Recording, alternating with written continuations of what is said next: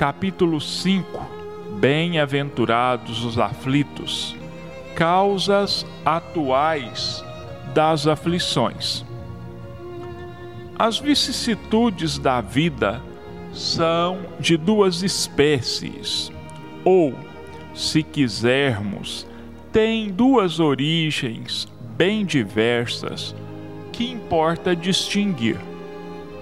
Umas têm sua causa na vida presente, outras fora desta vida. Remontando à fonte dos males terrenos, reconhece-se que muitos são conse a consequência natural do caráter e da conduta daqueles que os sofrem. Quantos homens caem por sua própria culpa?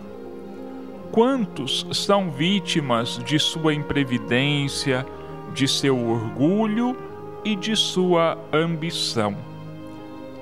Quantas pessoas arruinadas por falta de ordem, de perseverança, por mau comportamento ou por, ou por não terem limitado os seus desejos.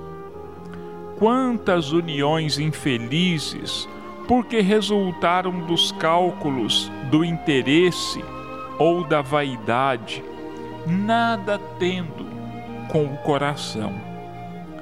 Que de dissensões, de disputas funestas poderiam ser evitadas com mais moderação e menos suscetibilidade. Quantas doenças e aleijões são o efeito da intemperança e dos excessos de toda a ordem.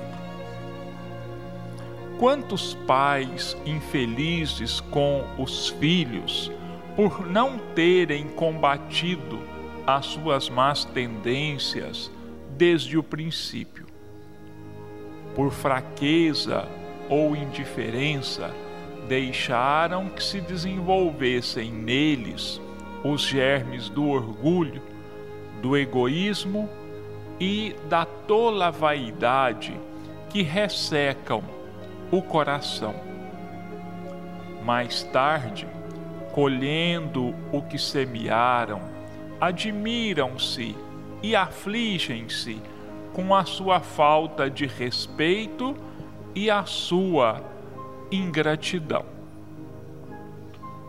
Que todos os que têm o coração ferido pelas vicissitudes e as decepções da vida interroguem friamente a própria consciência, que remontem passo a passo à fonte dos males que os afligem e verão se, na maioria das vezes, não podem dizer: se eu tivesse ou não tivesse feito tal coisa, não estaria nesta situação.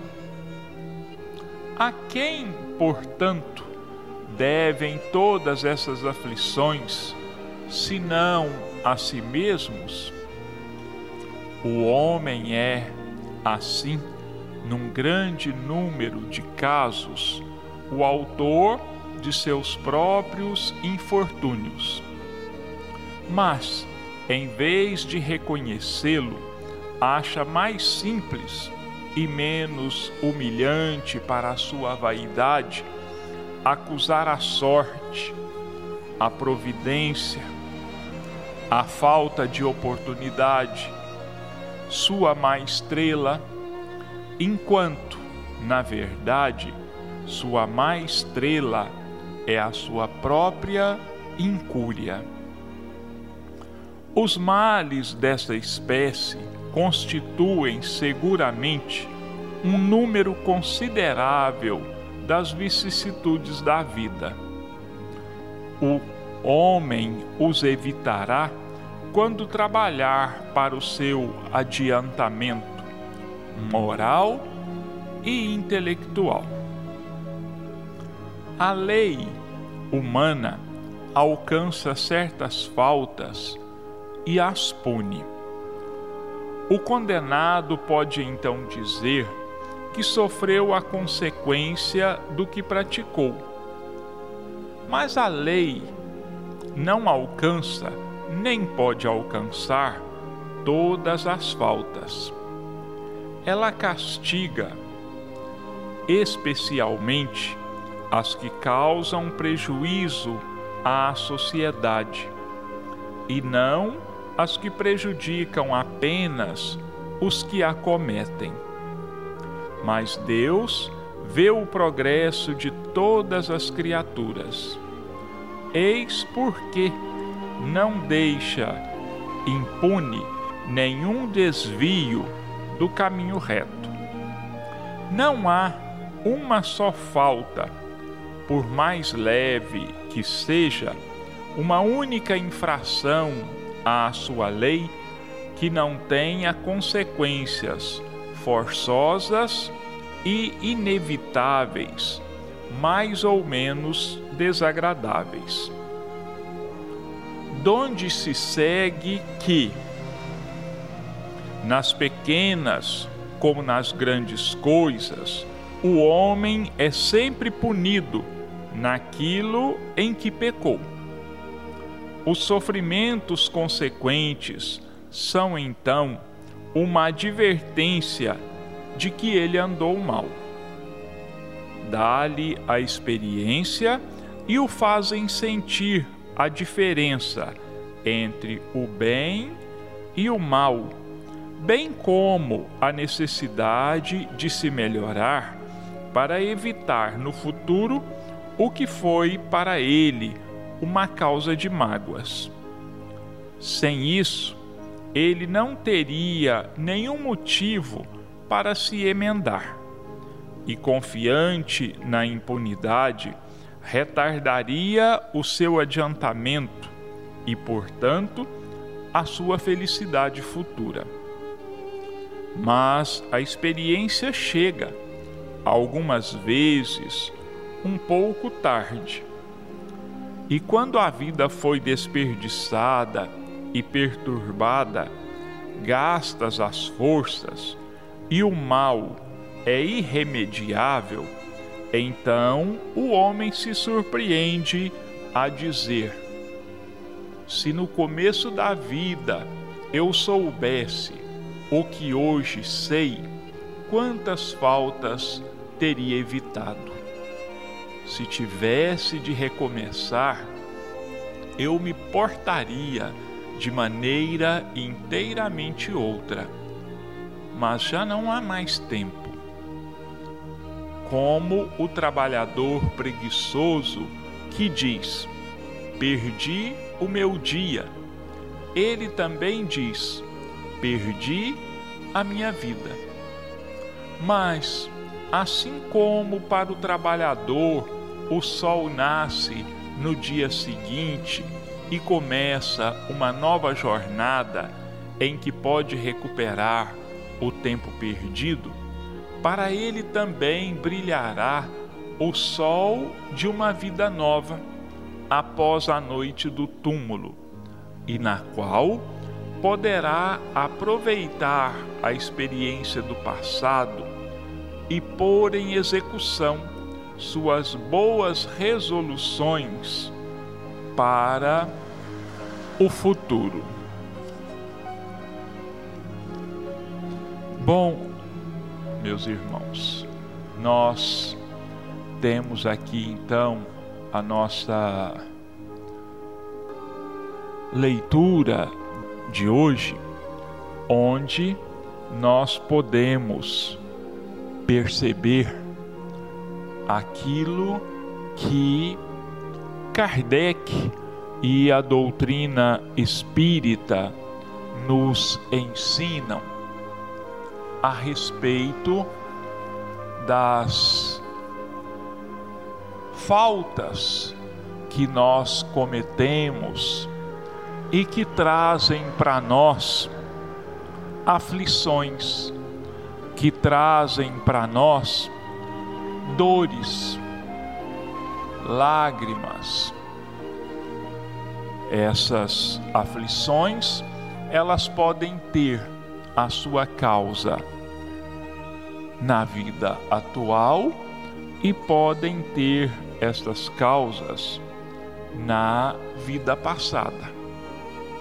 Nesse nessa leitura de hoje, nós vamos comentar um pouco sobre as causas atuais das aflições, quer dizer, aquelas né, que foram provocadas por nós nessa existência atual, que não tem ligação com as vidas passadas.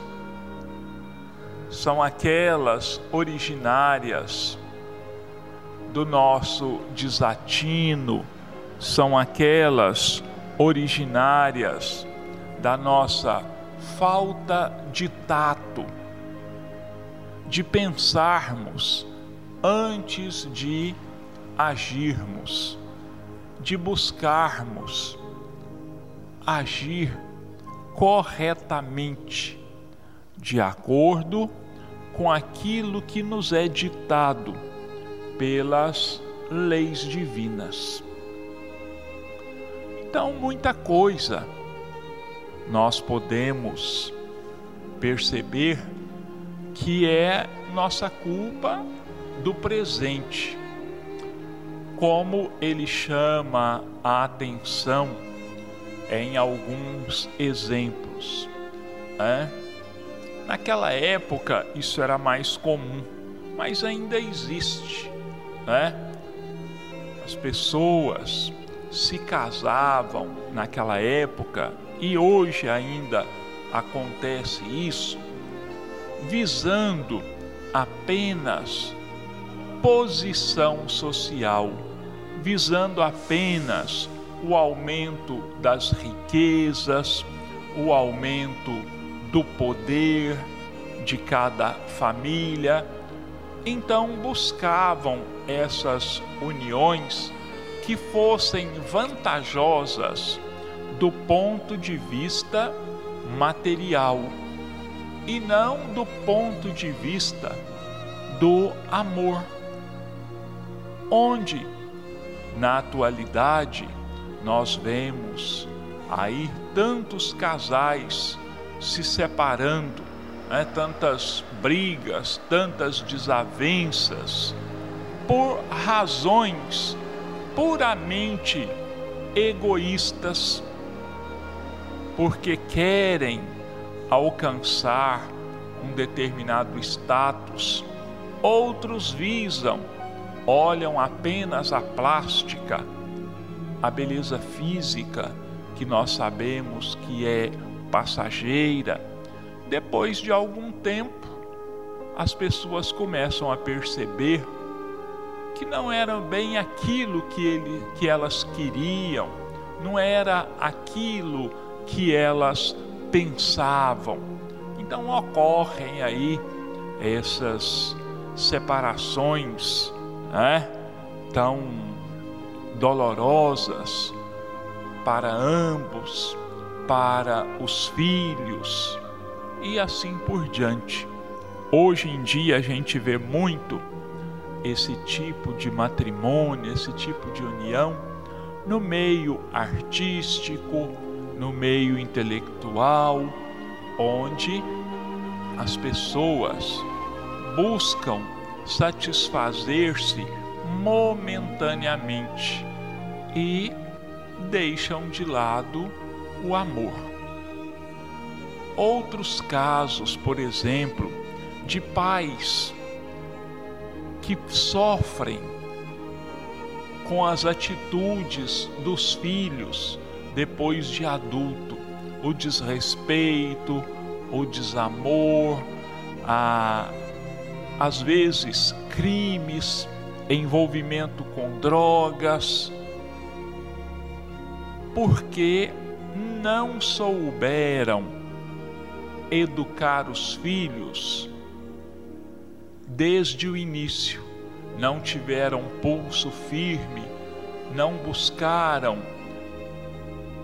delimitar as ações dos filhos, não buscaram corrigir devidamente as tendências dos filhos, então acontece isso também de pais já de uma certa idade, com grande sofrimento, com grandes angústias provocadas por filhos egoístas, por filhos indiferentes, por filhos irresponsáveis e assim por diante. Podemos nos lembrar também dos vícios. Podemos nos lembrar também daquilo que os vícios, o envolvimento com os vícios, podem nos trazer nesta mesma vida presente. Né? Pessoas que comprometem a saúde física, comprometem a saúde mental e psicológica ao se envolverem com drogas, ao se envolverem com bebida e trazem para si grandes sofrimentos, grandes dores que poderiam ser evitadas, plenamente evitadas.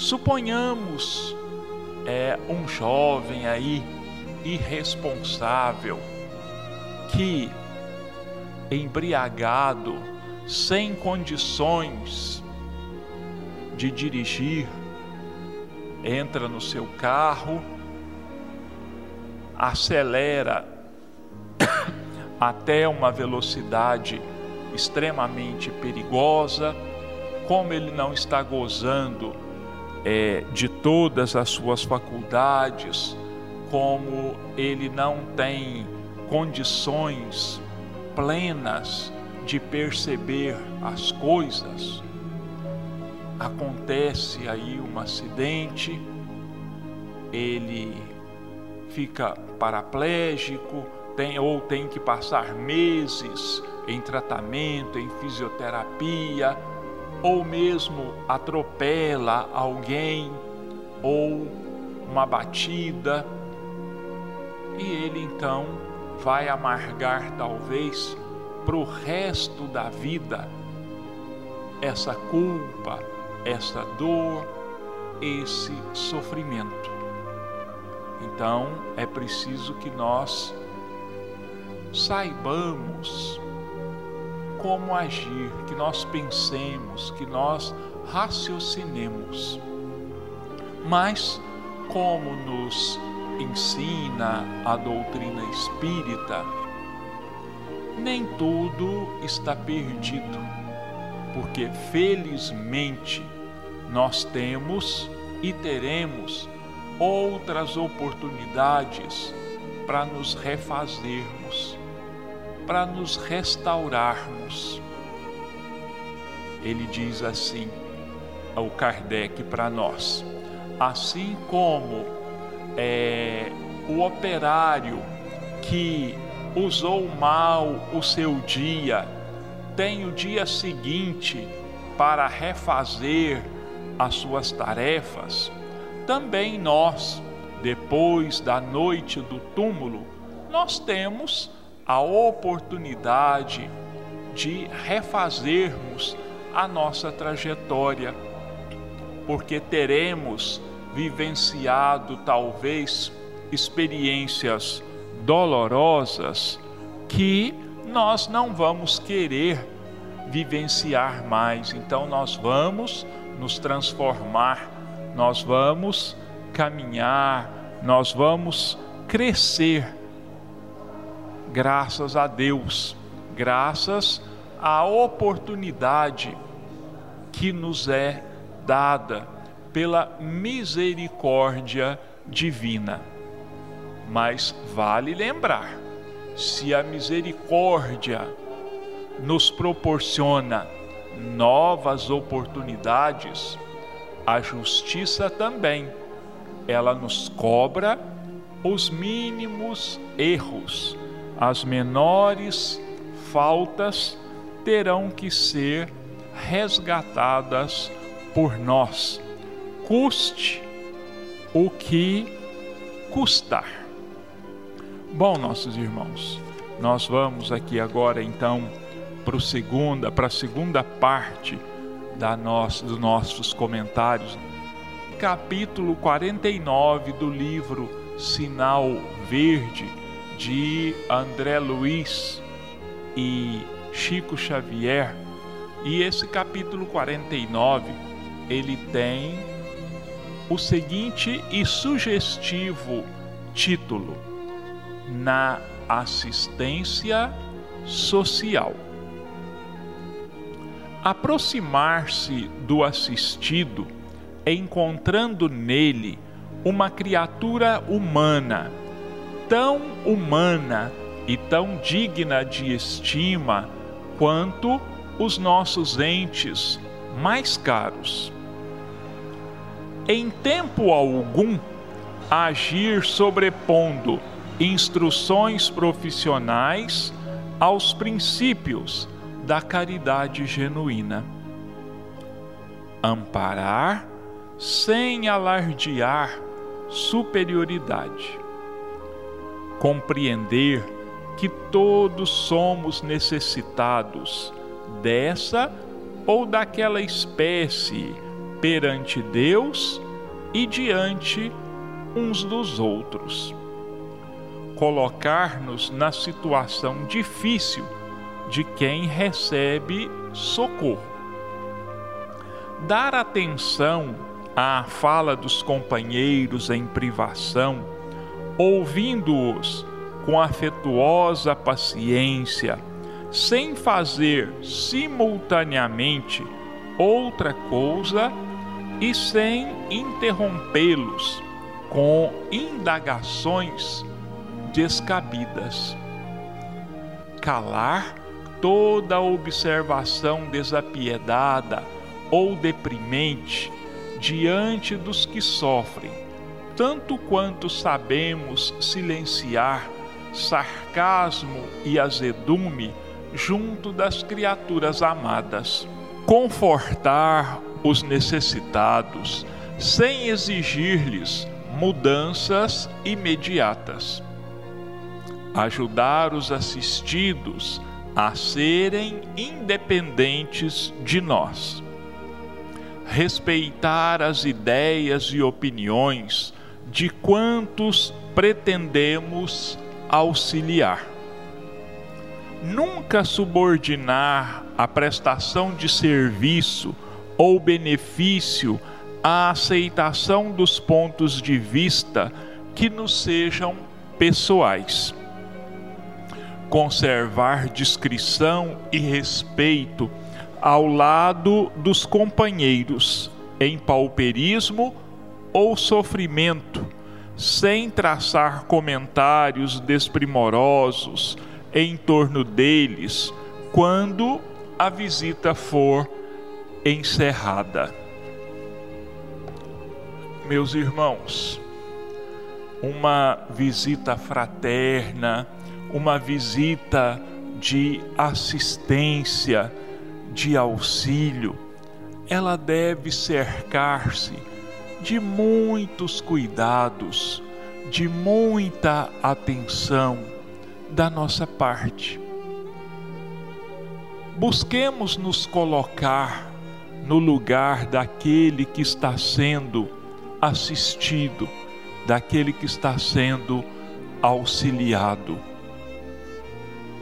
Aqueles que não são mendigos profissionais, eles se sentem sim envergonhados, inibidos, por estarem necessitando do auxílio dos outros, porque não são mendigos profissionais, estão passando por dificuldades, estão passando por momentos onde as coisas não correm como eles gostariam que estivessem correndo.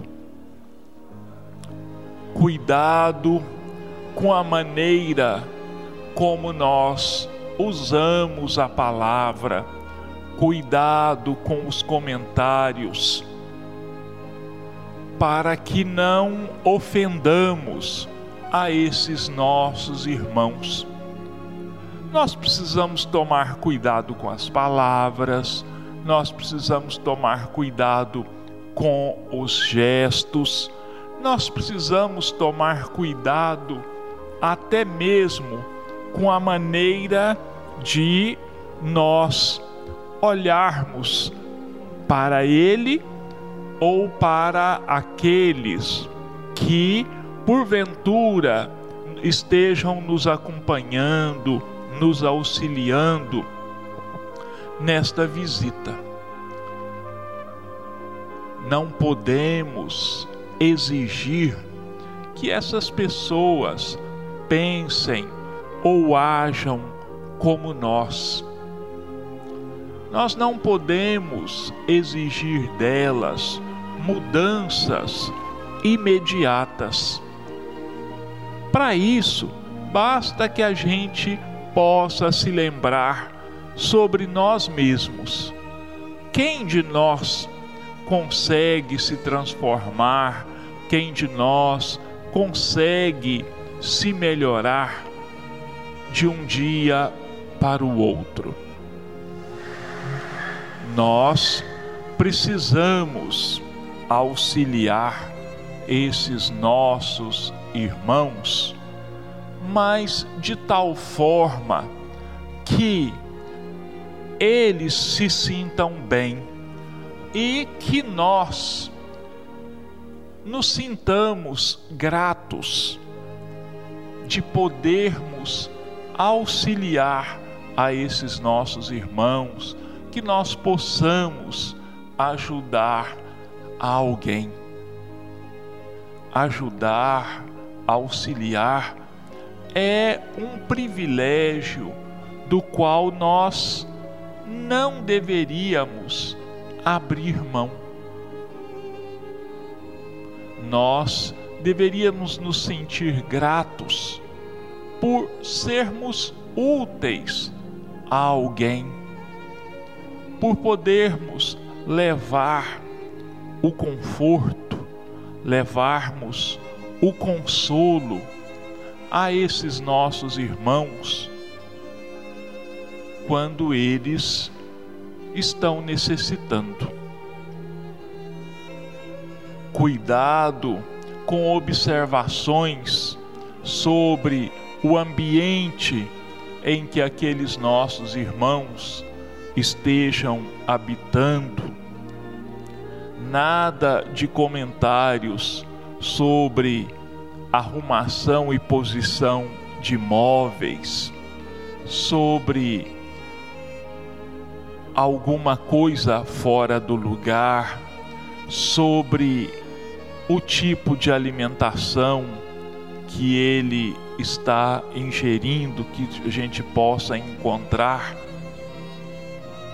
Se existe higiene ou não, não cabe a nós fazer nenhum tipo de comentário. Isso é extremamente indelicado. Isso pode se tornar extremamente humilhante, ainda mais humilhante para aquele que nós estamos assistindo. Nada de risadas, nada de comentários engraçados, piadinhas. É preciso que nós nos mantenhamos sérios. Não quer dizer que tenhamos de estar carrancudos. Não é isso. Mas nós devemos manter uma postura o mais correta e o mais natural possível. E outra coisa também muito importante é que quando nós sairmos daquele lar, daquele local ao qual nós fomos prestar assistência, nada de comentários negativos sobre o que vimos, nada de comentários jocosos, nada de piadinhas, absolutamente nada disso. Tratemos aos outros da mesma maneira como nós gostaríamos de ser tratados. Se for preciso prestar alguma assistência, por exemplo, renovando algum curativo de alguém que esteja ferido, jamais nos mostrarmos enojados, jamais mostrarmos que, está, que temos asco daquilo que nós vamos fazer. Se formos para demonstrar esse tipo de coisa, melhor deixar que outro cuide desta parte.